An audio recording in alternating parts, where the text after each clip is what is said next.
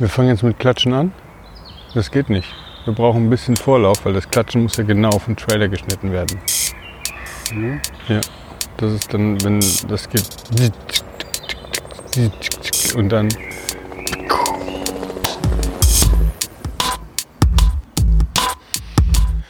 Ja, hallo. Willkommen zu Eigentlich Podcast, Folge 30. Die große 3, wir haben sie erreicht. Das Leben geht weiter.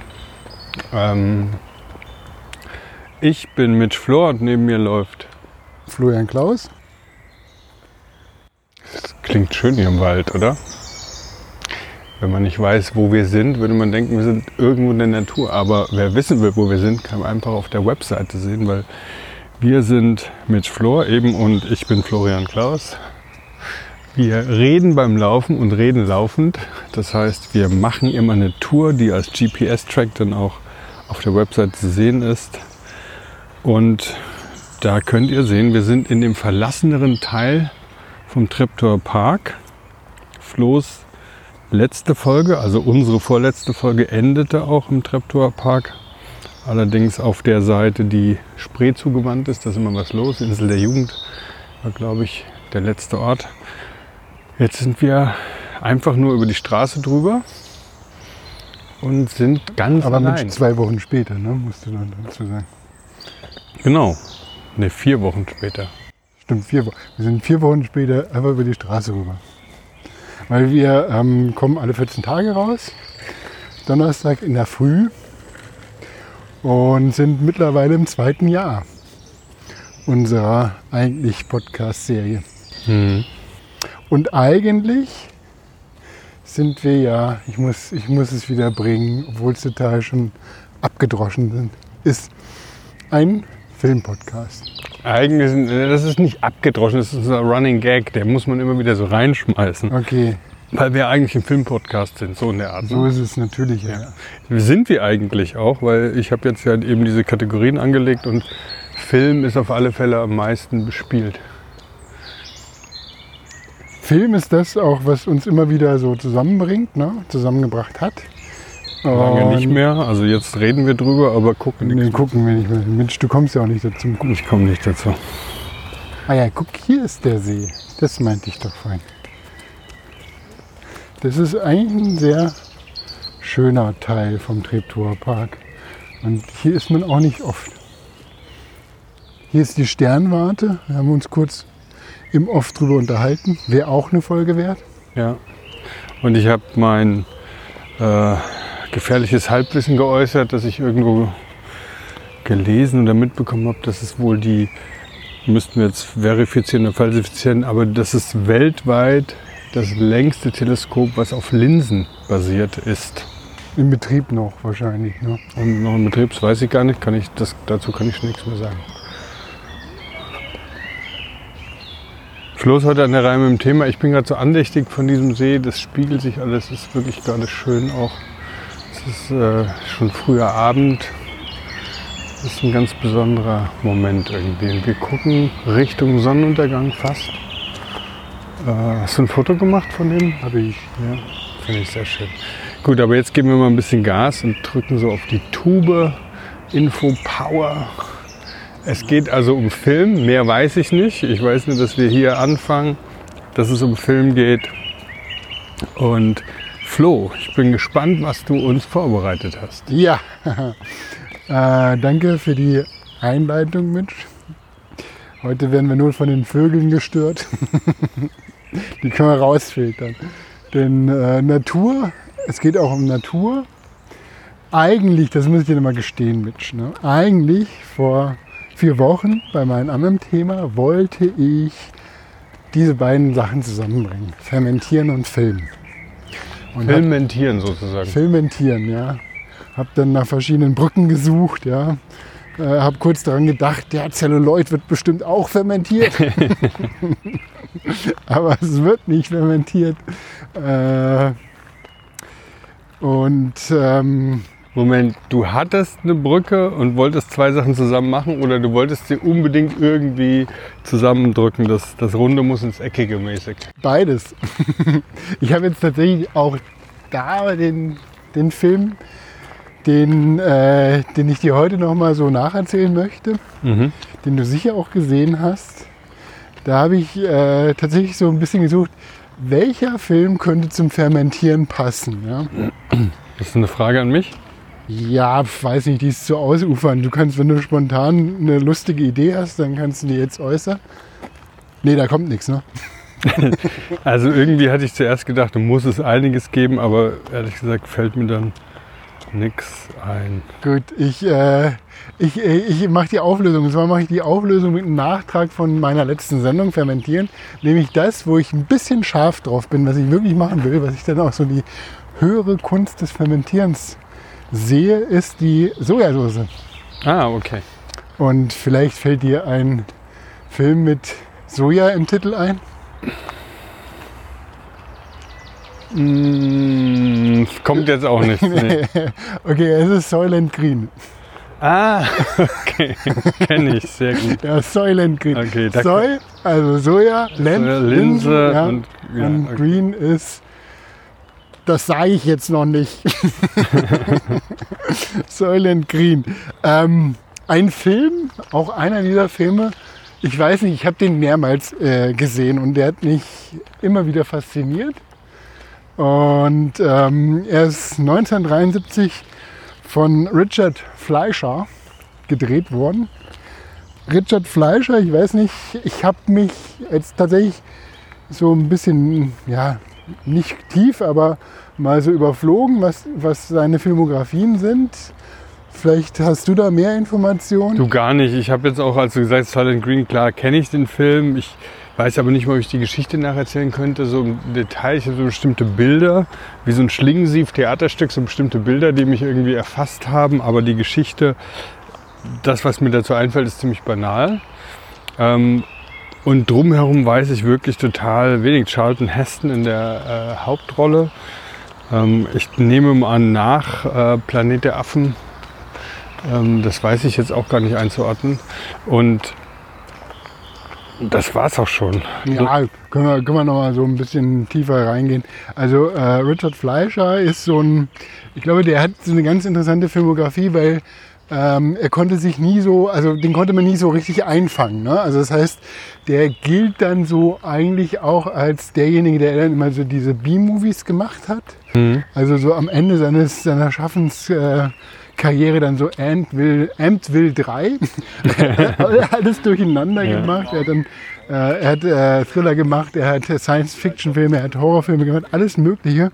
Und ähm, er hatte, glaube ich, auch äh, in seiner Art sich immer mehr, also er hat sich da nicht reinreden lassen. Ne? Er war nicht irgendwo, äh, er war nicht kontrollierbar von den Studiobossen. Wahrscheinlich hat er deswegen auch so ein bisschen diese Off-Filme, diese Low-Budget-Filme teilweise gedreht. Aber er hat, ähm, also er hat auch mit, gerade mit ähm, Soylent Green so eine ganz starke Ästhetik. Also wie du sagst, also ich glaube, das trifft es sehr gut. Hat mich auch an Schlingensief an seine Theaterstücke. Irgendwas Trashig, ja, was Trashiges, wie die Körper da sich bewegen und so weiter. Also kann ich sehr gut nachvollziehen, deine, deine Assoziation. Hat eine wirklich eine interessante Filmografie. Also jetzt nur so, weißt du, 1954 hat er, äh, hat er gedreht 20.000 20.000 Meilen unter dem Meer. Dann äh, 1966 die fantastische Reise, also er hat so Jules Verne-Verfilmung gemacht. Dann äh, 67 Dr. Doolittle und äh, 68 die Frauen, der Frauenmörder von Boston. Also so völlig so, also so ein bisschen so äh, Kinderfilme und dann aber auch so ähm, Horrorfilme. Also hat er alles Mögliche zugedreht. Und er hat auch mit allen möglichen äh, bekannten Schauspielern, Charlton Heston und auch Arnold Schwarzenegger, hat nämlich 84 hat er Conan der Zerstörer gedreht. Echt, wow, das ist natürlich Claim to Fame. ja, das Big. ist echt Wahnsinn. The Also, biggest B-Movie ever. also es lohnt sich, glaube ich, ganz Bizeps. gut, äh, ganz, äh, es lohnt sich da, äh, sich so ein bisschen tiefer mit ihm zu beschäftigen. Und als Darsteller in dem Film Charlton Heston, du hast es schon erwähnt, Charlton Heston ist ja vor allen Dingen durch Ben Hur bekannt geworden. Unglaublich lange Filmografie, was Charlton Heston aufzuweisen hat. Von seiner Persönlichkeit weiß man am Ende, war er starker Lobbyist für Äh, wie heißt die äh, amerikanische Waffenlobby? Die äh, National Rifle, einer, AM. Rifle Association, Irgend so, äh, NRA, kann das sein? ja, irgend sowas, ja. Ähm, Wir haben es verdrängt, weil wir es einfach nicht wegmachen können. Deshalb haben wir es einfach verdrängt und vergessen.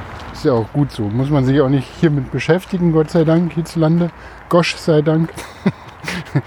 er war am Anfang, also bis, glaube ich, bis er in den Vietnamkrieg irgendwann in Ende der 60er zog, war er sehr liberal eingestellt. Und äh, dann irgendwann war er auch unter Reagan und hat da für Law and Order propagiert. Also hat so ein bisschen so einen äh, Switch hingelegt. Gleichzeitig war auch Charlton Heston offen für, für ungewöhnliche Rollen, weil so Ende 60er, Anfang 70er war der Science-Fiction-Film nicht so der angesehenste. Natürlich hat Stanley Kubrick da diesen Meilenstein geschaffen, aber äh, generell war Science-Fiction jetzt nicht so das Genre, wo, ähm, wo man als, äh, als ein A-Schauspieler äh, spielen wollte. Ja? Äh, was er gemacht hat an Science-Fiction, 68 Planet der Affen, 71 der Omega-Mann, auch ein ganz toller Film. Boah, toller Film. Den, Ganz toller den, das Film. ist so von wegen welche, gibt es ja dann manchmal so Social Media mäßig, which film made you scared when you were a kid? Also Omega Man habe ich zu früh gesehen. Ja. Und äh, 73, wie gesagt, Soylent Green. Der andere, den man noch erwähnen kann als Schauspieler, äh, der die Rolle von dem Saul Roth spielt, heißt äh, Edward Robinson. Insofern erwähnenswert, weil der wirklich zwei Wochen nach dem Dreh gestorben ist. Das ist der mit dem Bart, ne? mit dem er dann ist zusammen genau. das Rindfleisch isst. Genau, das, das siehst du, so ein paar Bilder sind hängen geblieben. Und das finde ich auch so bemerkenswert bei diesem Film, weil er ist recht klassisch erzählt. Ne? Es ist eine klassische 70er Jahre Detektivgeschichte, also Detektiv im Sinne von Polizeigeschichte. Ein relativ einfaches Muster. Ja, es gibt einen Mordfall, es gibt eine Ermittlung, es gibt verschiedene Parteien, die dagegen, gegen die Ermittlung arbeiten. Es gibt eine Auflösung Hm. und ein Showdown. Und ähm, Ich habe den auch immer sehr parallel in, der, in dem Spannungsbogen wahrgenommen, wie zum Beispiel Logan's Run mit Pete York. Ne? Das ist ja auch so war so, was passiert eigentlich mit denen, wenn sie angeblich, das ist auch so genau das, was du gesagt hast, Detektivgeschichte in der Zukunft äh, der Erde. Ne? Man, genau, also recht klassisch so von der Erzählweise, aber recht eindrücklich von der Ästhetik. Ja, und ich glaube, das ist vor allen Dingen das ähm, Werk von dem Regisseur. Es gibt so Bilder, die bleiben einfach im Kopf, ja, und das äh, auch Jahre, nachdem man den Film gesehen hat. Äh, der Film erschien ein Jahr nach dem Club of Rome den Bericht Die Grenzen des Wachstums herausgebracht hat. Und eigentlich kann der Film als der erste Öko-Thriller oder dystopischer Öko-Film gelten. Ähm, sicher von, von, von diesem Bericht auch äh, inspiriert in der, in der Bilderwelt oder in der, in der Situation, in der, in der Zukunftsvision, ist, ist, kann, man, kann man schon sagen, dass dieser Bericht da so maßgeblich ist. Äh, der, der Film spielt im Jahre 2022 und hat den unsäglich deutschen Titel Jahr 2022, also Punkt, Punkt, Punkt, Jahr 2020, 2022, Punkt, Punkt, Punkt, die, die überleben wollen. mit Komma auch noch im Titel. Welche, so ein Nee, Quiz. die überleben wollen. Also nicht die, die überleben, sondern die überleben. Sozusagen, welcher deutsche Titel hat äh, zwei, nee, ein Komma und drei Punkte im Titel? Ja, das ist, ähm, ja, also man kennt diese äh, Filmtitelvergabe in Deutschland, die war damals nicht so ganz Aber ich finde es irre, ich habe gar nichts zu diesem Film jetzt im letzten Jahr. Das würde ja sich irgendwie anbieten, dass da irgendwie was äh, nochmal aufgegriffen wird oder Ja, so. deswegen mache ich es doch jetzt gerade. Nein, aber es gab tatsächlich so ein paar Berichte, ja, 20, äh, 50 Jahre nach äh, Soylent Green, wie sieht es jetzt aus? Und ich wollte auch so ein bisschen... Aber das ist ja nächstes Jahr. Ja, na gut, im Sinne von irgendwie jetzt äh, die Realität von Soylent Green. Äh, können wir auch nachher mal ein bisschen zusammenwerfen, was, was eingetreten ist. Und Das ist so lustig, weil dadurch, dass es halt wirklich so ein Detektivfilm ist, traue ich mich irgendwie immer bei Sachen, die ich sagen will oder was Witziges, was ich sagen will, den Schockmoment irgendwie vorwegzunehmen. Ich, ich weigere mich, weil es kann ja sein, dass manche Leute den Film doch noch nicht gesehen haben. ja, aber wir, wir, wir spoilern das jetzt auch. Also das können wir auch schon, können wir schon sagen, aber lass mich erstmal so ein bisschen noch einleiten, äh, bevor wir dann in die Erzählung einsteigen. Also ähm, es beschreibt eben diese Welt 2022. Die Welt ist dann äh, so, dass äh, es gibt eine, eine äh, Corporation, die heißt Soylent Corporation. Die, Die äh, Greenwashing betreibt, deshalb Soylent Green. Die äh, ist für die Lebensmittelherstellung für die Hälfte der Menschheit zuständig. Also so, was da nochmal reinkommt, sind diese Mega Corporations, ne, diese Super Corporations, also die Megakonzerne. Ja, das ähm, bei dem Film wird auch nicht so richtig so eine klare Trennung zwischen Regierung und Corporation. Ne? Also so das vielleicht so vorweggenommen, was ist eingetroffen äh, was nicht, aber diese Mega-Corporation, die dann quasi eigene Staatenstrukturen haben, sowas wie, ich meine, soziale Netzwerke kannst du damit vergleichen, ne? wo dann im Prinzip da bestimmte Regeln gelten, die aber nicht irgendwie staatlich reguliert sind, sondern einfach ein äh, Geldkreislauf und so weiter da mit drin hängt, ne? Die dann auch eine gewisse Macht haben in ihrer, in ihrer Reichweite. Und äh, ja, vor allen Dingen, das ist eine Romanvorlage von einem, ja, ich glaube, es ist tatsächlich ein Roman, keine Kurzgeschichte. Die ist 69 erschienen, Make Room heißt die, und ähm, geht vor allen Dingen um Überbevölkerung. Äh, und es spielt in New York City und die Bevölkerung von New York City ist auf 40 Millionen Menschen angewachsen und und das finde ich, schafft dieser Film ästhetisch extremst gut äh, ne, darzustellen. Also ähm, man sieht, wie die Menschen einfach auf der Straße liegen und schlafen. Es ist fast wie so eine Lethargie, ja, so auch so eine gewisse Langsamkeit. Ja, die Menschen sind alle so komisch uniformiert. Es gibt auch, also der Film gibt sich nicht großartig Mühe, da irgendwie eine Technik oder eine Technologieentwicklung äh, zu, äh, darzustellen. Ne? Also der bleibt schon so irgendwo in den 70ern rein, rein von, den, von den Produkten und so weiter, bl- bleibt der stehen. Aber gleichzeitig hat der so eine, ja, so eine ganz, eigentlich so eine ganz einfache, aber doch so eine ganz wirksame Form von, ähm, von Zukunftsvision, die sich dann auch in der Kostümierung eben diese Uniform, es ist so eine, es sind auch so teilweise die Farben, es ist alles so ein bisschen gelblich gedreht, ja. Und ähm, die Leute liegen halt, wie gesagt, auf der Straße rum oder im Treppenhaus. Ja, man muss über die hinwegsteigen, die schlafen immer, sie sind auch sehr inaktiv. So, man merkt schon diese Masse, die dann halt auch so eine gewisse Trägheit hat. Ne? Und das finde ich toll inszeniert bei dem Film. Ja, so eine Erschöpfung, so eine gesellschaftliche genau. Erschöpfung, die sich durch alle durchzieht, die sich nicht im Einzelnen irgendwie nur spürbar macht, sondern sich eher noch im Zusammenspiel von allen, eben auf einer gesellschaftlichen Ebene, ist so eine Erschöpfung, vielleicht was gar nicht mehr so dystopisches, was vor einem ist, sondern was desillusioniertes, was ihnen jetzt wirklich eingetroffen ist. Ne? Das ist, glaube ich, so die Grundstimmung. Ja, vielleicht auch, weil die Energie einfach fehlt, weil die äh, Lebensmittel nicht mehr da sind. Es gibt halt, wie gesagt, diese Soylent Corporation und die produziert Soylent Red und Soylent, äh, Soylent Yellow. Das sind dann ähm, ja auf Basis von Linsen oder irgendwas, ja, so sieht total chemisch aus auf dem Markt, wo man die erwerben kann. Also ähm, wahrscheinlich fehlt auch den Menschen einfach Energie, weil die halt nicht die richtige Nahrung dazu haben. Das könnte man auch so. Und es gibt dann jetzt so neu Soylent Green im Angebot. Und dieses Soylent Green löst bei den Menschen auch so eine gewisse, ja, also eine gewisse Habgier aus. Ja. Soylent, also es gibt einen Soylent Thursday, Soylent Green Day. Äh, wird irgendwie, steht überall mit Kreide, ja.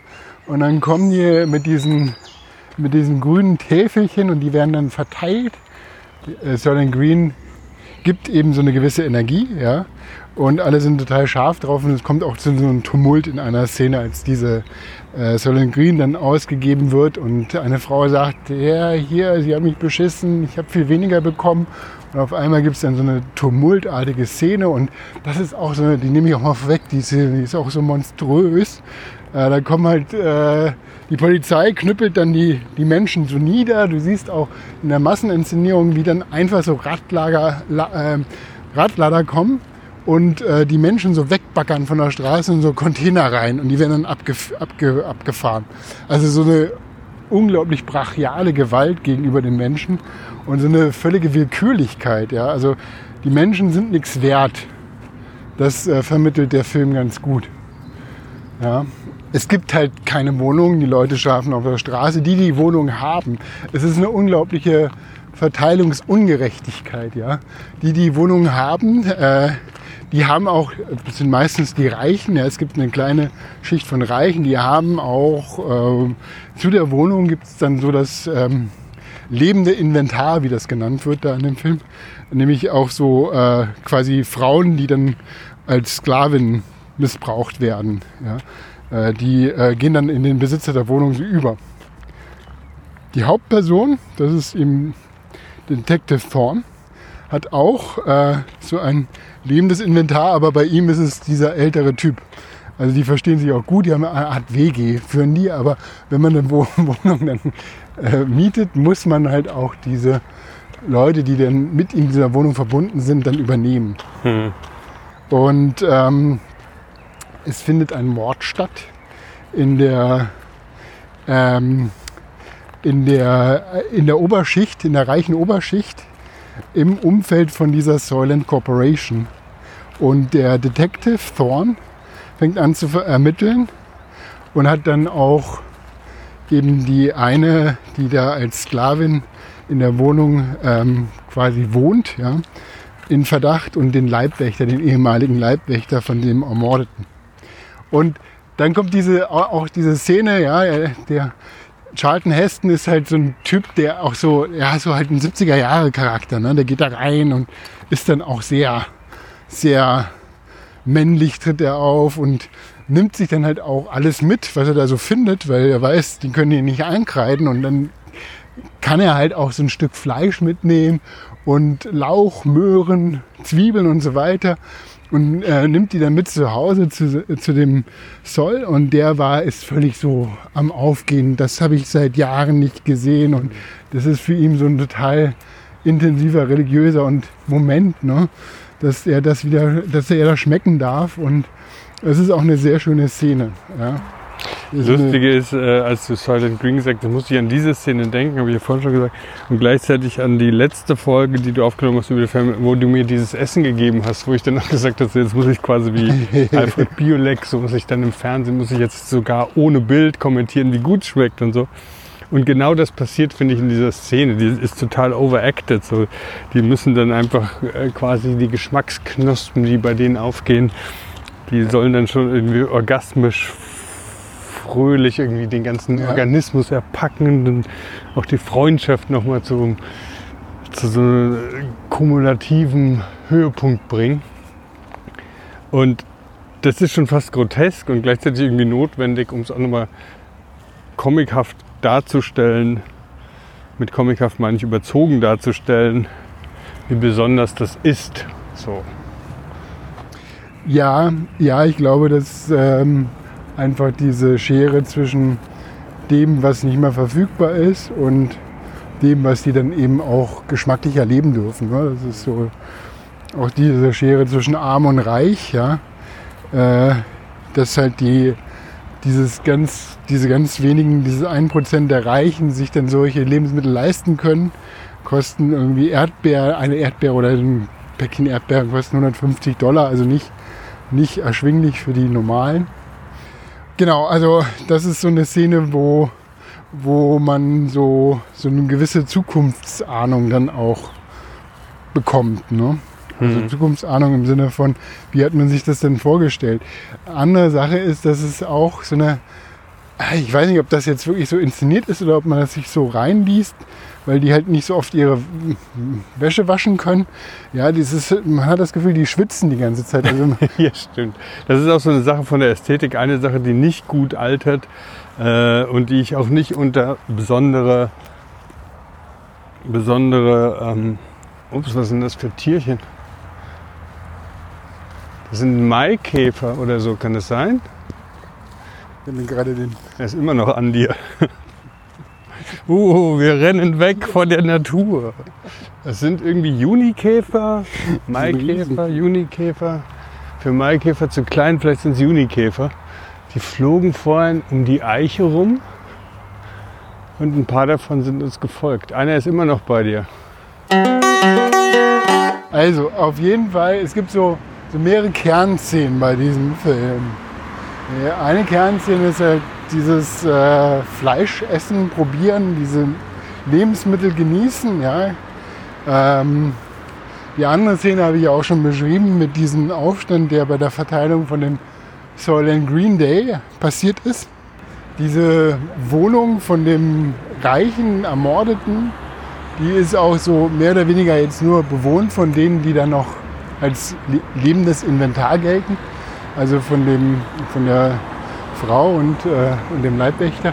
Und ähm, in einer Szene kommt dann auch äh, der Charlton Heston dann wieder dahin und, und äh, die gehen einfach so miteinander ins Bett. Ja, das ist halt irgendwie so völlig üblich. Ne? Das ist eine Verfügbarkeit, ein Automatismus und äh, die beginnen dann auch so ein Verhältnis, aber das wird nie so richtig, das entwickelt sich nicht so richtig. Ja. Ähm, er kriegt auch Informationen von ihr, äh, die ihn dann Richtung Leibwächter dann noch, dass der verdächtig ist, ähm, den Verdacht bestätigen. Und äh, in dem Umfeld, da gibt es auch eine Szene, die ist auch ziemlich stark. Das spielt dann in der Kirche. Geht ähm, der Detective geht dann auch einen Hinweis nach und von der Kirche liegt dann so eine Frau oder ein Mädchen ist das eher, die ist tot mit Augen auf, liegt da und hat äh, eben so angebunden ein Kind. Ja, und der Zorn nimmt das Kind auf den Arm und trägt es rein in die Kirche. Und diese Kirche ist auch voll, also die ist wirklich so voll mit Menschen, die wieder irgendwo lethargisch rumliegen und schlafen in allen möglichen Betten und so weiter. Und ähm, er spricht mit dem Priester. Der Priester wird dann auch später in einer späteren Szene äh, ermordet im Beichtstuhl von einem Leibwächter, wo sich das, äh, der Verdacht dann quasi nochmal bestätigt, dass der da mit drin hängt. Ja? Und bei, diesem einen, bei dieser einen Szene, äh, wo es zum, zu diesem Aufstand von, äh, von der Verteilung von Soylent Green kommt, wird äh, ein Anschlag auf den Thorn verübt. Der Attentäter wird äh, aber dann in einer Szene von so einem Radlager, äh, wird er dann von der Schaufel dann quasi zerdrückt. Also so ein bisschen trashig, aber äh, recht eindrucksvoll. Also er ermittelt weiter und das, was nochmal den Film vielleicht in einer anderen Richtung interessant macht, der Schauspieler, der den Soul, also seinen alten Mitbewohner spielt, äh, hat er hier am Anfang erwähnt, der stirbt zwei Wochen später bei dem Film. Und ähm, der hatte Blasenkrebs und es war ihm schon klar, dass es so sein letzter, seine letzte Rolle ist, die er spielen wird. Ja. Und äh, Charlton Heston hat in, einer, in einem Interview gesagt, dass, dass, dass man ihm das überhaupt nicht angemerkt hat. Er hat es auch keinem erzählt auf dem Set. Und er war, also wie man das so sagt, extrem professionell, war immer da, total bei der Sache, bla bla bla. Aber es ist so ganz eindrucksvoll, weil nämlich es gibt eine Sterbeszene, die auch legendär ist für den Film. Das ist so die Filme, äh, die, die Szenen, die dann wirklich im Kopf bleiben, wo dann der Soul sich zum assistierten Selbstmord dann in so eine Anstalt begibt. Es gibt dann nämlich so Tötungskammern, ja. Äh, da kann man sagen, ich möchte, ich möchte jetzt sterben. Und dann fragen die dich nach, äh, was ist Ihr Musikgeschmack? Und dann sagt er so Classic. Und dann, oh no, Light Classic, please.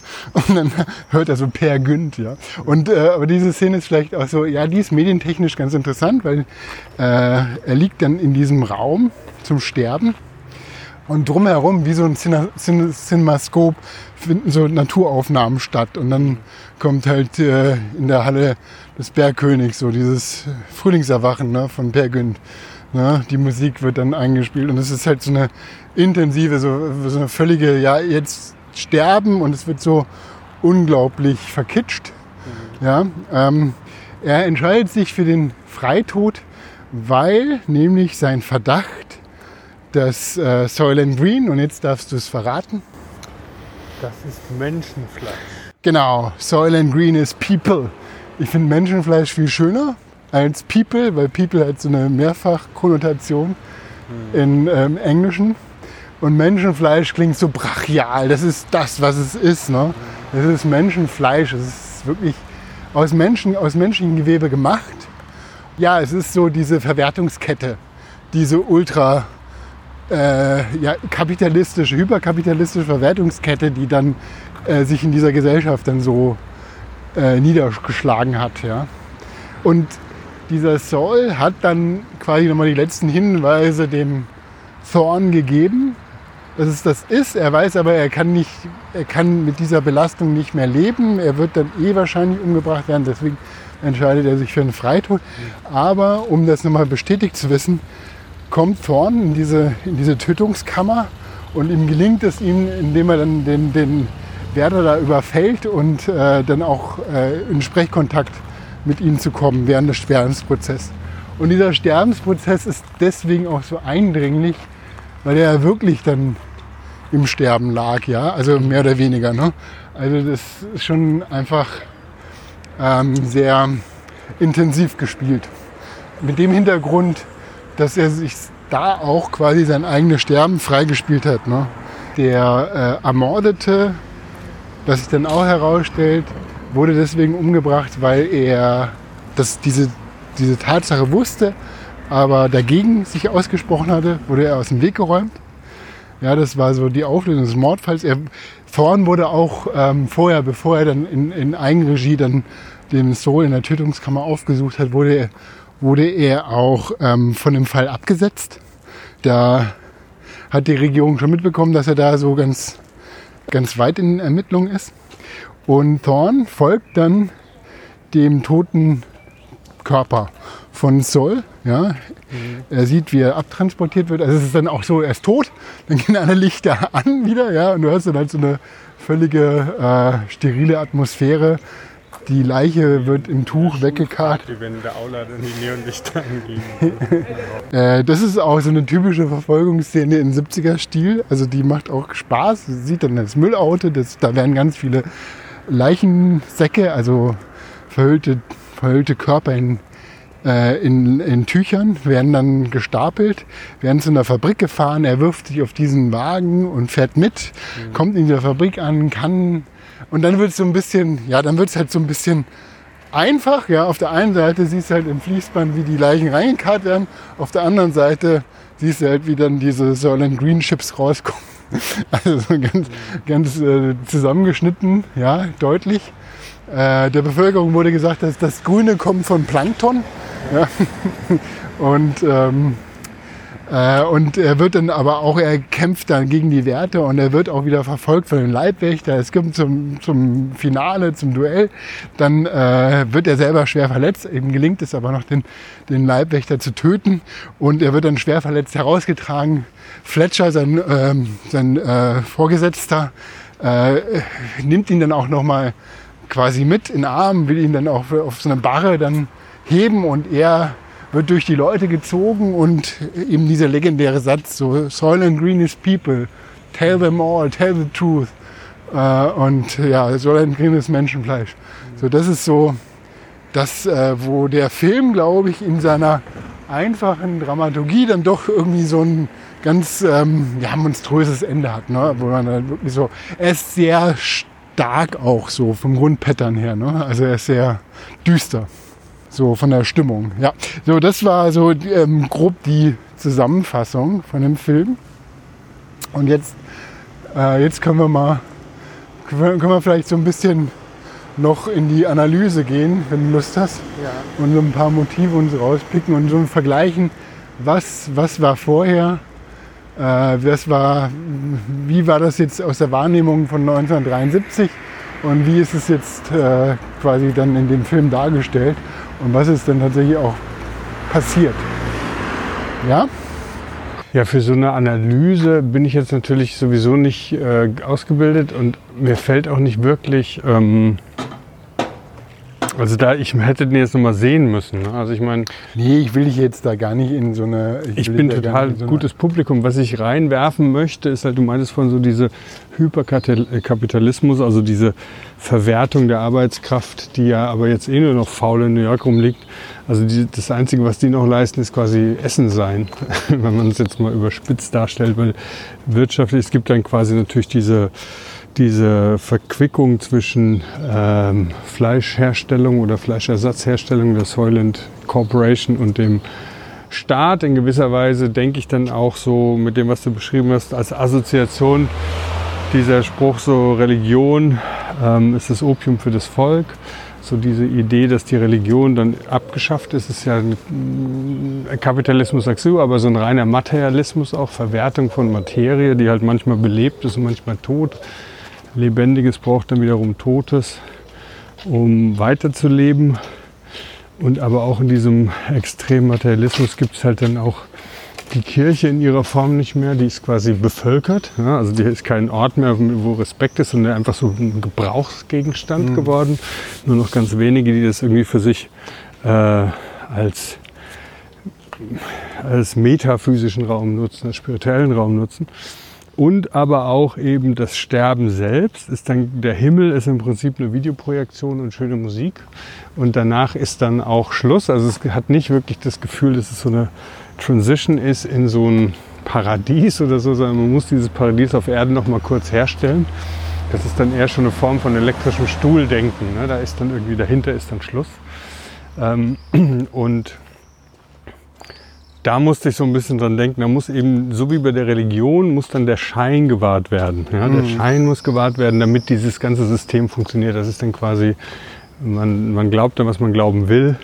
Ob die Wahrheit sich durchsetzt, bleibt ja auch offen mit dem Soil and Green is People. Ist es ja nicht, das wissen wir dann nicht mehr am Ende des Films. Es kommt dann natürlich nicht im Film noch zu einer Revolution oder also, keine Ahnung. Es hat also kein Happy End, auch wenn es aufgelöst wird. Und in dem Zusammenhang finde ich eben auch total spannend, dass dieses Leib-Körper-Thema, was ich ja auch mal angesprochen hatte in einer KI-Folge, ne? also dieser Unterschied zwischen Körper und Leib, der Körper als eben Materie und der Leib als beseelte Materie, die was anderes ist als der Körper. Aber in der Art, wie es da dargestellt wird, wird das nochmal so ganz komisch gespiegelt, dass halt der Leib äh, der dann den Freitod wählt, weil, weil er es als Leib nicht aushält, das Wissen zu haben. Ja? Also als, als lebendiges äh, äh, Wesen, als Leib kann er das irgendwie nicht aushalten und wird dann zum reinen Körper, unbeseelt, tot, Materie. Und obwohl er dieses Wissen oder die Vermutung, wo er Beweise für hat, nur weitergeben kann, wird er dann in seinem Körper zur Spur. Also wird dann ja die Spur, die ihn dahin führt. Ne? Also der ist auf doppelte mhm. Art. Also sein, sein Leib öffnet diese Gedankenwelt, die, die Logik, die Spekulation, dieses äh, Deduktive, was, ah nein, kann das wirklich so sein? Und der Körper ist dann der Beweis. Dann mhm. wird er, wird er ein Beweisstück, was dann wirklich diese Spur bis in die Firma die das dann äh, verwertet. Ja, ja, ja. Auch die Sinnlichkeit, die dann der Körper oder äh, ne, als dann noch als lebende Person die Sinnlichkeit, die er noch äh, so empfinden kann, ist ja verloschen dann ja. im Moment. Das fällt mir so als Assoziation. Also, aber sag du mal, was so. ja, also ich meine, so die großen Themen, die da drin hängen, sind natürlich so die Umweltzerstörung, die Überbevölkerung, äh, einfach diese Ressourcenknappheit, diese extreme ähm, äh, Verteilungsungerechtigkeit. Ne, das, also das finde ich schon enorm, dass der Film das dann so zum Thema gemacht hat. Mhm. Und damit auch einen gesellschaftlichen Zustand so ein bisschen äh, vorweggenommen hat, der ja hier so in Teilen tatsächlich ähm, so real geworden ist. Ja? Also Ressourcenknappheit, Umweltzerstörung, Also auch dann, also, und das, was, was ich besonders interessant finde und wo ich dann aber auch wahrscheinlich nicht so tief in die Analyse gehen kann, aber äh, die Frage nach dem, also das, was jetzt passiert mit dieser Verwertungskette, ne, das ist ja so, äh, dass um die Bevölkerung zu ernähren, wird die Bevölkerung quasi als Nahrung angeboten. Äh, also es gibt so, eine, so einen Kannibalismus, der dann, ne, das ist, man isst sich selber am Ende vom Leben, ja, von dem ganzen Lebenskreislauf. Dieser Verzehr, der gesellschaftliche Körper, der sich selber verzehrt, ähm, aber im Geheimen. Die Frage ist in dem Moment, wenn es publik geht, ja, und das hast du ja auch schon so gesagt, ne? Gibt es denn tatsächlich, also eine Revolte dann, ist diese Information. Und ich glaube, das ist so, das ist das, was so, auch was mich bei dem Film beschäftigt hat. Diese extreme Fixierung auf Soylent Green, alle sind total wild danach. Ne? So ein bisschen wie so eine Ratte, die dann jetzt so das äh, im Labor, die ganz lange äh, keinen Nahrungsentzug hatte, jetzt auf einmal die Nahrung bekommt, das Nahrungsergänzungsmittel, was die ganze Zeit gefehlt hat und total darauf abgeht, ja. Und ähm, wenn man aber wüsste, dass das jetzt quasi der eigene Artgenosse ist, inwieweit gibt es dann auch ein Zurück? Ja, gibt es da überhaupt noch eine bewusste Entscheidung in diesem Raum, in, dieser, in diesem Milieu? Äh, ja, also oder ist das dann auch egal? Ja, also kann da Journalismus, kann da, kann da irgendwie noch was, was erreichen? Ja, kann der noch da Impulse setzen und sagen, Ja, es ist interessant, dass du da diesen Weg gehst. Ne? Also wenn man jetzt mal eine andere Brille aufsetzt und sagt, wir, wir sehen, wir besprechen einen Horrorfilm, dann würde man vielleicht über Bande zurückkommen auf gesellschaftlich mediale Themen. Ähm, aber du hast den ja scheinbar wirklich explizit nicht als Horrorfilm wahrgenommen. Nee, ich habe den nicht als Horrorfilm, eher als Science Fiction, ja. Das stimmt, das ist für mich kein Horrorfilm. Weil es ist Menschenfleisch. Es könnte ja so ein klassischer Horrorfilmsatz sein, wo dann die Geigen, die Hitchcock-Geigen, niet, niet, niet, niet, also so und die Kamera und die Augen auf und so Body Snatchers mäßig. Ne? Oh Gott, nein, wir sind alle tot schon, wir sind alle ersetzt worden. So. Das ist ja so ein ganz fundamentales Erleben von Endlichkeit und Bedrohung. Ja? Und trotzdem in dem Fall war es für dich jetzt kein Horrorfilm, sondern es war ein Science-Fiction, quasi ein dystopischer Film, der eine mögliche Gesellschaft vorstellt. So. Und ähm, ich versuche jetzt mal diesen Horrorfilm nochmal so rüber zu, diesen Sprung rüber zu machen, obwohl ich mich da auch überhaupt nicht auskenne. Aber du hattest ja in deiner letzten Folge ähm, auch diese Nordwestpassagen-Expedition beschrieben, ne? wo dann eben auch äh, bei diesen langen Schiffreisen über Bleidosen, Vergiftung vorlagen, Ja. die dann irgendwie teilweise auch zu Halluzinationen führen können oder Skorbut und Schwäche und so. Und bei dieser Expedition, die dann... Ich, Na, Blei kann nur Psychosen auslösen. Ne? Das war doch so, dass es gab da so eine Statistik, wo dann äh, quasi die Psychosenanfälligkeit in dem Moment gesunken ist, als dann das Benzin bleifrei wurde. Aber ich weiß nicht, inwieweit das irgendwie so ein Urban Legend ist. Das weiß ich jetzt ehrlich gesagt auch nicht. Ich mit dem Blei, also ich hatte das ehrlich gesagt jetzt nochmal so reingenommen, weil ich das ein bisschen immer abgespeichert hatte unter Erklärung. Weil was ja damals bei dieser Expedition äh, passiert ist, ist auch, dass, äh, dass äh, später eben Reste der Mannschaft gefunden wurden, wo deutlich wurde, die haben sich gegenseitig gegessen. Also das war ein Kanni- Kannibalismus. Und das wurde lange Zeit sollte nicht angenommen werden. Ja, das war dann irgendwie einfach nicht vorstellbar, dass der Sir, dessen Name jetzt auch entfallen ist, das ist eine Riesenbildungslücke, aber dass der jetzt irgendwie dann und die, dessen Gruppe dann kannibalistisch sich gegenseitig gegessen haben, das konnte man, das war einfach zu grauenvoll. Ja, na, aber darf Horror. ich da auch äh, nochmal ähm, eine Information dazu geben, weil ich das fand ich auch sehr interessant. Nämlich, es war durchaus in, in, in, in den, äh, ja, wie soll man sagen, Seefahrerzeitalter, ne, wo die Leute dann auf Schiffen dann in unbekannte Regionen und wo auch ganz viele, also ich weiß nicht, da war ein großer Prozentteil von den ausgefahrenen Schiffen sind dann halt auch wirklich verunglückt und es gab viele Schiffsbrüchige. Es waren, glaube ich, so irgendwie 20, 30 Prozent. Also die Chance, dass du halt irgendwie mit einem Schiff untergehst, war relativ hoch irgendwie. Ne? Und es gab eine Zeit, das ist übrigens auch eine, ähm, äh, eine, eine Episode aus dem Podcast Geschichten aus der Geschichte. Und es gab eine Zeit, wo unter den ähm, Seefahrern Kannibalismus nicht tabuisiert war. Also weil, war wirklich so, dass die untereinander, wenn die auf so einem Boot waren, man hat auch noch immer so diese, ne, wer zieht den kürzesten, das kürzeste Streichholz und so weiter, es war akzeptiert.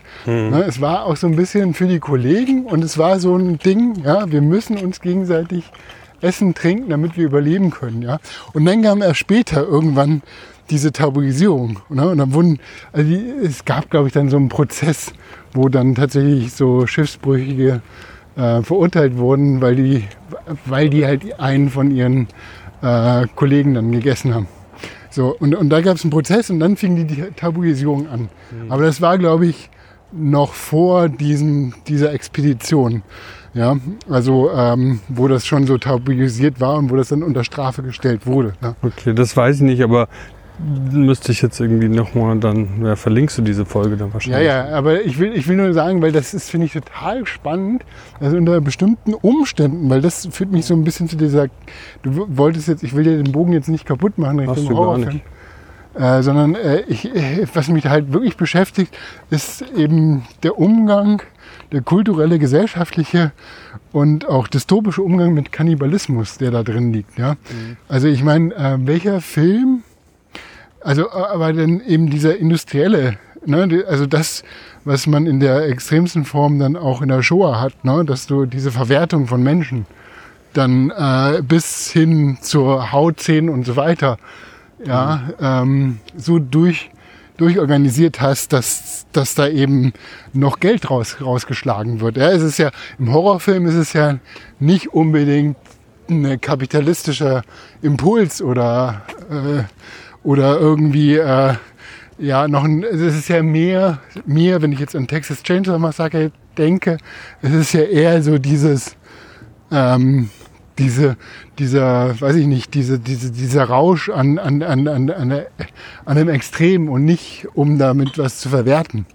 Ja, und ich glaube, das ist immer so diese gesellschaftliche, die ökonomische Situation, die da reinkommt, die das Ganze nochmal so gegen den Horrorfilm kippen lässt. Wobei ich jetzt dann wieder, also ich mache jetzt meine eigene Kurve kaputt, aber die, meine Assoziation da wieder ist der Zombie-Film, die essen. Also das sind schon nicht mehr Menschen und die essen aber Menschen. Ja, so die nagen an diesen Menschen rum. Und in gewisser Weise als Spiegel, wenn wir alle Menschen essen, sind wir dann nicht eigentlich alle schon verdammt und tot. Ja, also Dead Corpse, ja. Also im Prinzip, ja. Das war, dann fällt mir das Assoziation noch ein. Aber ich wollte in dem, in dem Zusammenhang sagen, dieser Kannibalismus dann ähm, ja als ultimative augenöffnende Dystopie, ja, die halt dann finde ich schon was Horrorfilmmäßiges hat. Und wie soll ich sagen, ähm, und gleichzeitig noch gruseliger wird, weil es in so eine Normalität des Kühlschranks, auch deine letzte Folge, so reingerutscht ist. Ne? Über das Soylent Green kommt der Kannibalismus als Luxusgut zurück in deine Küche. Ja, aber vielleicht ist es auch genau das Nichtwissen, was es dann halt so zulassen kann, Gesellschaft. Ja, Nicht oder dann eben wieder dieses Ahnen, aber sich nicht trauen. Ja, ja gut. Also ich meine, das ist ja der, der Gesellschaft, die Gesellschaft wird ja so beschrieben, dass die ja wirklich nur so eine gefügige Masse sind, die, wenn sie ihr Essen nicht bekommen, ja, dann werden sie halt aufmüpfig, aber sonst sind die sehr kontrollierbar, weil die einfach auch keine Energien haben. Ne? Also das, ähm, was mir jetzt auch nochmal so, aber in anderer Form vielleicht einfällt, ich weiß nicht, äh, von der Ressourcenverwertung von, äh, von quasi von Menschen. Fällt dir da noch irgendwie ein anderer Film ein, der da äh, Ich, ich denke jetzt gerade in so eine andere Richtung, dann Blood Diamonds und sowas, so ein kapitalistischer Bürgerkriegs über Diamanten. Also dass halt dieser Kapitalismus in der Tat schon immer über Leichen geht. Ähm, und dass bei Soylent Green übers Essen einfach ein, dann kommt ein Ekel. Erst dann kommt ein Ekel, wenn dieses über Leichen gehen bei uns Ah, okay. Hm. gegessen wird. Dann wird es Ja, eklig. ja, Ansonsten okay. können wir die Augen zumachen, können weggucken. Aber dann ist es so, mein Gott, wir sind alle schon Kannibalen. Wir haben alle Menschen direkt oder indirekt auf dem Gewissen. So. Ja, ja, genau. Also dieses Augen zumachen und nicht wahrnehmen, das ist ja so, äh, das ist ja so normal. Ne? Das ist ja so auch so passieren gerade die ganzen äh, Nichtsachen, die wir Ja, machen müssten. Ähm, aber ich dachte jetzt eher auch eher ein Science-Fiction-Film. Dann sag nochmal, äh, meinst du Alien oder? Nee, nee, ich, ich meine so diese äh, Verwertung der Ressource Mensch in, in so einem industriellen Maßstab. Ne? Also du hast ja im Ach so, Beispiel- Matrix. Genau, Matrix. Ja. Matrix, äh, Das ist so, Rubrik Verwertung der Menschen auf industriellen Maßstab 300 bitte. ja, Sub, Subkategorie. Äh, ja, genau, Matrix, an Matrix müsste ich auch denken, wo eben äh, die Menschen in so Zellen gezüchtet werden und die Energie liefern für, den ganzen, für die ganze Matrix. Ähm, ist auch so eine schöne Selbstverwertung. Ne? Äh, schönes Bild der Selbstverwertung. Also ist nicht ganz so krass wie Kannibalismus, aber ähm, doch sehr eindrücklich. Ja, hat halt eine andere Ebene. Es gibt quasi in Matrix die Realität gibt es nur hinter allem. Und bei also bei Soylent Green ist es irgendwie, äh, finde ich, enger miteinander verknüpft. Das heißt, man lebt in einer Realität und das Wissen um Soylent Green verändert die Realität schlagartig, aber es ist immer noch die gleiche, während, Ja. während das bei Matrix schon anders ist. Also die Realität ist hinter dem, worein wir geboren werden. Also auch da geht es in gewisser Weise um ein Wissen. Aber in dem Moment, wo du weißt, bist du entkoppelt und bist in einer ganz anderen Welt. Also da ändern sich sofort die Farben und alles. Ne? Genau, also du bist, ja, du bist natürlich so, also quasi so in dich selbst dann als Akku. Ja. Äh, jetzt, ähm, oder ich wollt, wolltest du jetzt nochmal zu der Nee, ich Oh. bin durch. Analogie mit dem Junikäfer? Hat sich schon wieder eine angesungen? ja, gerade. Die sind auch so laut. Die Rosinenbomber nennen wir sie jetzt einfach. genau. Der Maikäfer so. ist aber auch wieder einer. Siehst du? Wir müssen wieder gespannt, ob rennen. man die auf dem Mikro dann hört später. Lass die drin. Guck da, die fummeln sich auch schon. Das ist schon so alles. Lustig, wir werden alle zu Junikäfer-Zombies hier im Park. Wir sind zwischen Görlitzer Park und man guckt rum und man sieht Leute mit komischen, also es ist so ein bisschen wie World, World War Z, ne? also das World War Z, wo die Leute auf einmal ganz schnell Oh, und zackig werden. Wir sind ganz viele. Komm, wir müssen wieder auf die Straße laufen. Wir joggen jetzt gerade, wir joggen mal hier rechts vorbei. Wir wollen rechts. Ja, Nee, ich ich glaube, hier ist ruhiger. nee, das ist überall. Meinst du nicht? Aber warum gehen die denn auch auf die Haare?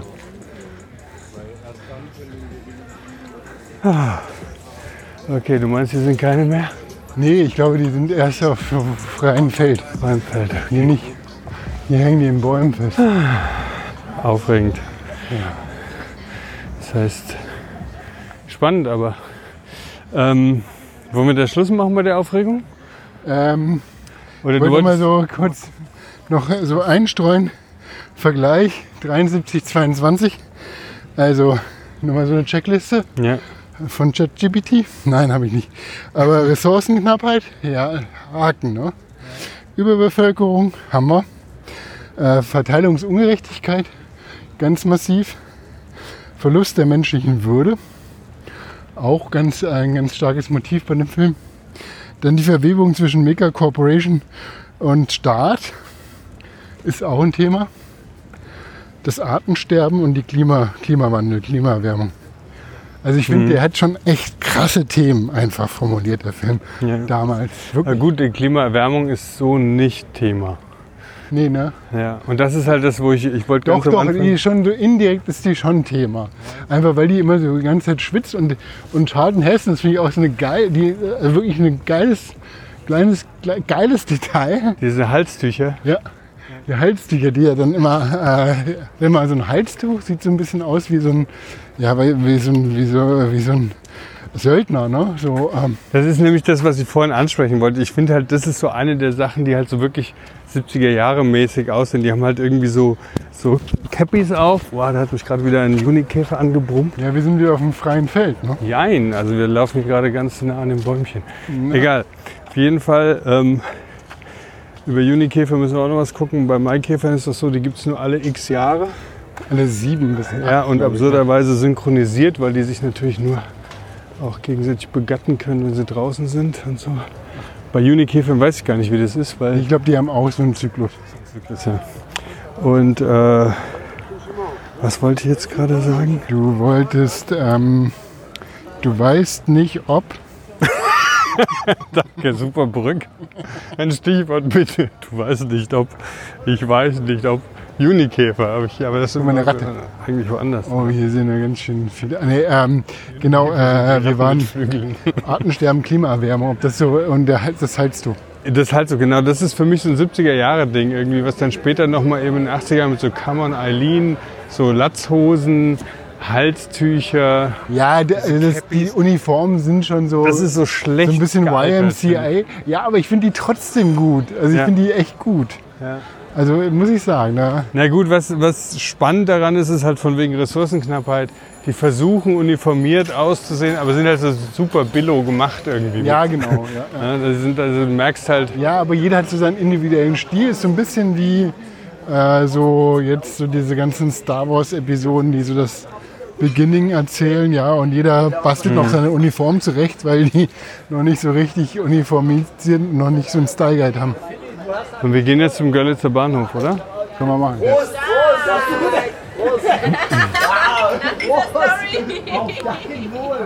Ja. Ja, Mist. Wird schon angestoßen Also, auf ähm, unsere Episode. Ja, Wir sind die wird letzte gefeiert. Kurve zurück zum Görlitzer Bahnhof. gefeiert. Auf die, äh, auf die bestechenden Analyse. Und ähm, ja, danke für den Film. Ich habe gerade so ein bisschen den Wunsch, vielleicht, wenn du einen Film machst, ob du mir so zwei Stunden bevor wir aufnehmen, dann sagst, dass du einen Film machst und welcher es ist. Weil ich jetzt das Gefühl habe, ich konnte mich nicht wirklich anschmeißen nochmal Ja, dazu. Weil okay. ich finde es ich finde es total spannend. Andererseits ist es absurd, weil es ist deine Geschichte und du und ich bin ja dann eher der äh, Sparring-Partner sozusagen, ne? der, der Nee, normalerweise mache ich das auch, aber jetzt zu der Entstehungsgeschichte der Folgen muss ich ja sagen, dass ich die halt irgendwie eigentlich erst zusammen und dann diese Brücke mir gebaut habe und dachte ich, da, da, ist, da ist quasi der dramaturgische Erzählungskniff stärker als die, die Nee, du machst es eigentlich nicht. Das war ja nie so. Es geht ja nicht um eigentlich, so heißen wir ja nur. Aber ähm, ich denke gerade, ich wusste das. Ich wusste das. Bei welchem Film wusste ich vorher, welchen Film du machst? Ich habe dir ein paar Titel gesagt, ja. Also 39 Steps auf jeden Fall nicht. Tom Cruise auch nicht. Oder doch? Nee, Tom Cruise, aber ist ja kein Film. Ja, das ist kein Film. Ähm, Das ist ein Schauspieler. Okay, aber egal. Ja, also vielen Dank für die Folge Soylent Green. Ich hatte auch erst vor kurzem, vielleicht war ja doch letztes Jahr so ein bisschen was drüber geschrieben worden, gelernt, wo der Name herkommt. Soy und Lentils, also Soja und Linsen, was ja Genau. dann Ja, was dann fermentiert ein- ist quasi. ja, auch fermentiert. Das Fermentat. Das Ferm ja, ähm, danke fürs Zuhören. Ähm, danke, Mitch, fürs Mitlaufen. Ähm, Ich habe auch zugehört. du hast auch zugehört, du hast auch beigetragen. Äh, das Ganze noch äh, auf der Internetseite eigentlich-podcast zu sehen, zu hören und Ergänzungsmaterial dazu. Alle 14 Tage, Donnerstag kommen wir raus. Äh, .de, das ist ziemlich lange URL gerade gebaut. eigentlich-podcast.de. Hast du nicht gesagt, das ist eigentlich minus Podcast, alles zu sehen und zu hören. Okay, habe ich das ne, .de.